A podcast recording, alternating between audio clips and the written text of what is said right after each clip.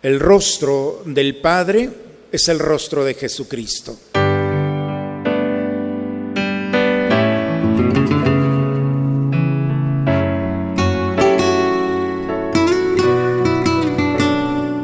Bienvenidos a la Santa Misa. En aquel tiempo, al salir Jesús de Jericó, en compañía de sus discípulos y de mucha gente, un ciego llamado Bartimeo se hallaba sentado al borde del camino pidiendo limosna. Al oír que el que pasaba era Jesús Nazareno, comenzó a gritar, Jesús, hijo de David, ten compasión de mí. Muchos lo reprendían para que se callara, pero él seguía gritando todavía más fuerte, Hijo de David, ten compasión de mí. Jesús se detuvo entonces y dijo, llámenlo. Y llamaron al ciego, diciéndole, ánimo, levántate, porque Él te llama. El ciego tiró su manto, de un salto se puso en pie y se acercó a Jesús. Entonces le dijo Jesús, ¿qué quieres que haga por ti? El ciego le contestó, Maestro, que pueda ver. Jesús le dijo, vete, tu fe te ha salvado. Al momento recobró la vista y comenzó a seguirlo por el camino. Palabra del Señor.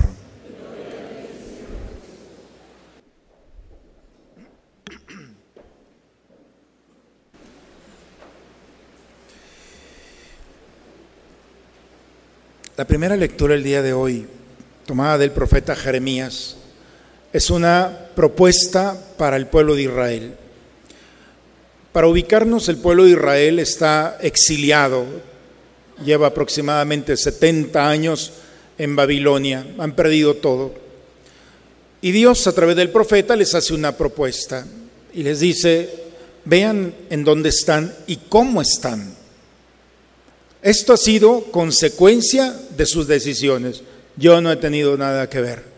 Ustedes decidieron poco a poco tomar esta decisión y el resultado es esto. Y entonces Dios les hace una propuesta. Les propongo la fidelidad total. Ustedes nuevamente vuelven a confiar en mí y yo me encargo del resto. Pero el pueblo de Israel no lo desean. Y no es que no lo deseen, tienen miedo. Tienen miedo de encontrar en Dios lo que el alma está buscando. La figura del Padre se distorsionó en el pecado original. El veneno que puso el enemigo en el alma del hombre es que el Padre era un enemigo, que no quería que estuviéramos con Él o como, como Él. De hecho, cuando el hombre desobedece en el Génesis, dice que inventó dos cosas, el miedo y la vergüenza. Cuando Dios sale a buscarlo al paraíso, me escondí, tuve miedo porque estaba desnudo. ¿Quién te dijo que estaba desnudo? ¿Por qué tienes miedo? Esas consecuencias de su decisión. Y desde ese momento la figura del Padre es una amenaza. Por eso el pueblo de Israel dice, aceptarte a ti como nuestro Padre, porque la imagen que tienen en el corazón y en la mente no es la verdad. Seguimos viviendo las consecuencias de ese pecado. El rostro del Padre es el rostro de Jesucristo. ¿Cómo es el Padre? ¿Cómo recuperar nuevamente el rostro del Padre? A través de Jesús. Por eso el Evangelio el día de hoy nos muestra el rostro del Señor. Jesús va caminando y en el camino, el camino están todos aquellos que necesitan, que están deseosos de recibir una dádiva, una limosna. Y entre ellos están los enfermos, los, eh, los eh, lisiados, los ciegos. Y ahí está este Bartimeo. Cuando escucha que Jesús va pasando por allí, empieza a gritar, Jesús, hijo de David, ten compasión de mí. No le importa Este hombre en su corazón, el último recurso que tiene es su voz. Está solo, está abandonado, está en el camino, está ciego, nadie se acerca para llevarlo a Jesús. El último, lo único que tiene es la voz. Y por eso aprovecha y empieza a gritar.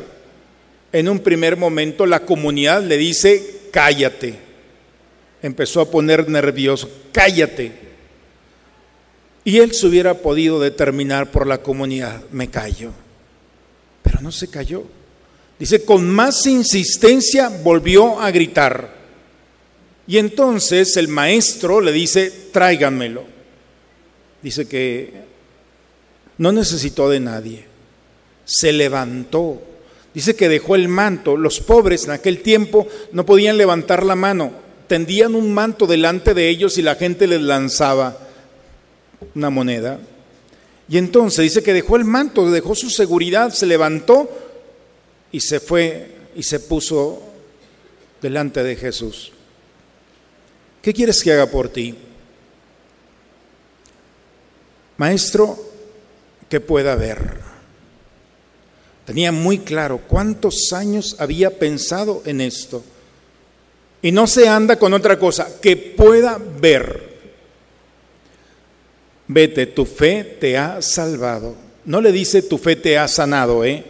Tu fe te ha salvado.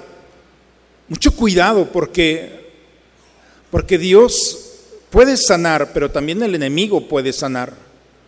Pero solamente Dios puede salvar.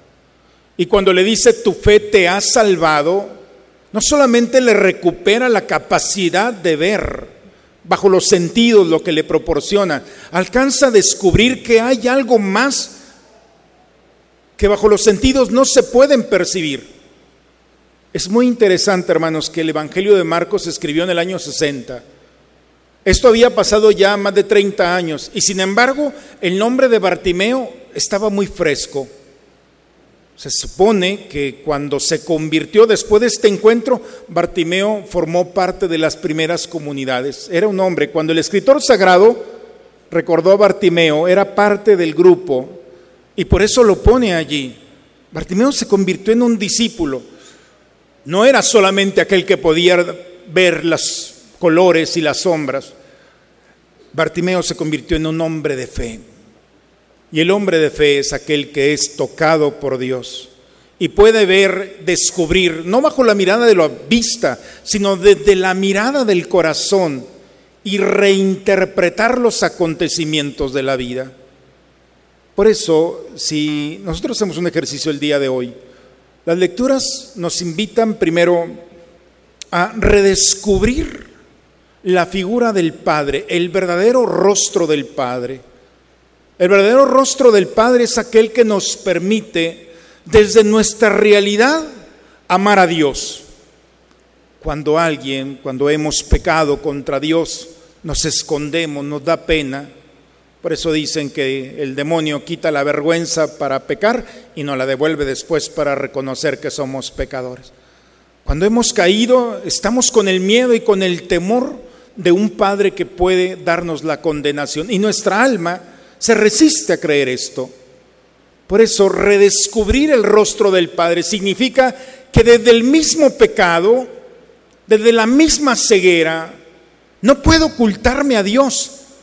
Desde el mismo momento del dolor, de las consecuencias de mis decisiones, tengo dos opciones, o quedarme igual, o de redescubrir en Jesucristo el rostro del Padre, una oportunidad maravillosa para recuperar el gozo, la alegría y la capacidad de reinterpretar mi vida. Si nosotros vamos descubriendo en nuestra vida que lo que más nos acerca al Padre no son solamente nuestros aciertos.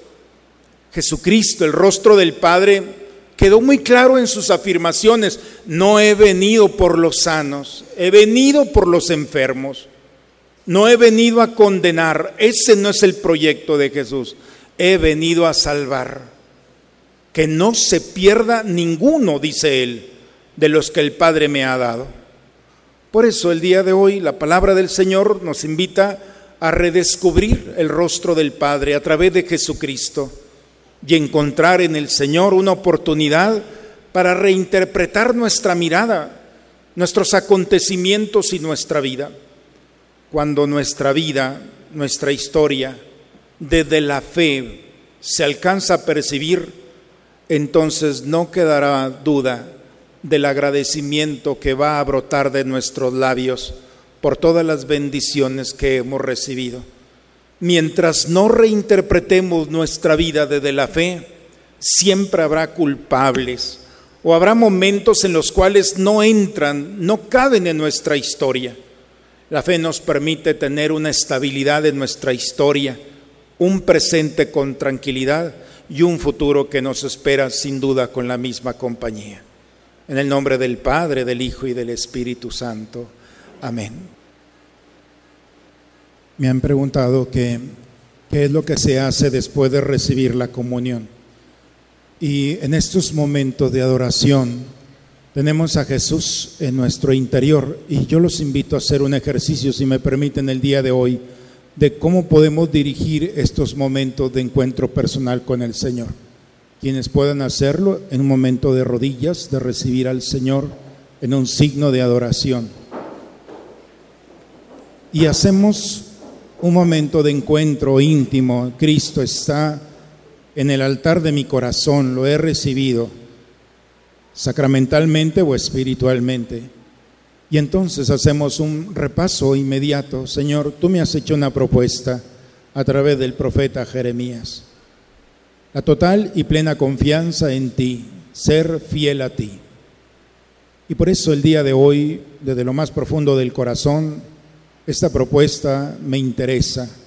Quiero confiar plenamente en ti, pero humanamente es muy difícil. Necesito de tu gracia para sostenerme en esa confianza especialmente en los momentos de dificultad.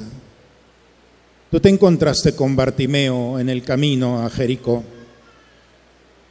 Lo llamaste y le preguntaste, ¿qué puedo hacer por ti?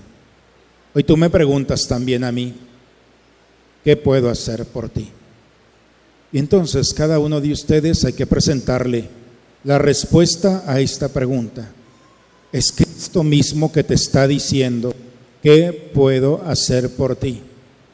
Esta pregunta necesita una respuesta. Jesús la está esperando. Hoy es un buen momento para ponerle en el corazón de Jesús la respuesta desde lo más profundo del corazón. Para ti, para los tuyos. Y es una buena oportunidad para agradecerle que Cristo, vivo, su cuerpo y su sangre, su alma y su divinidad, en tu corazón, en lo más profundo de tu interior, te ha hecho una pregunta. Ten la seguridad que el Señor te dirá, vete en paz, tu fe te ha salvado. Y con esta certeza en el corazón, no hay más que decirle a Dios, gracias por este encuentro. Amén. Si se fijaron, hicimos una, un viaje muy rápido por las lecturas del día de hoy. Y cada lectura fue sin duda un momento para hablarnos a nosotros mismos. Hay una propuesta para ti, la plena y total confianza, yo me encargo de lo demás. Pero también hay una pregunta sin respuesta. Esa respuesta cada uno de nosotros podemos ofrecérsela al Señor. Muy bien. Vamos a ponernos de pie, vamos a prepararnos para recibir y terminar este momento. Que tus sacramentos, Señor, produzcan en nosotros todo lo que significan, para que lo que ahora celebramos en figura lo alcancemos un día en su plena realidad. Por Cristo nuestro Señor. Amén. El Señor esté con ustedes, hermanos. La bendición de Dios Todopoderoso. Padre, Hijo y Espíritu Santo, descienda sobre ustedes, sobre sus familias y permanezca siempre. Hermanos, con la alegría del Señor vayamos en paz. La misa ha terminado. Una muy bonita semana para todos, hermanos.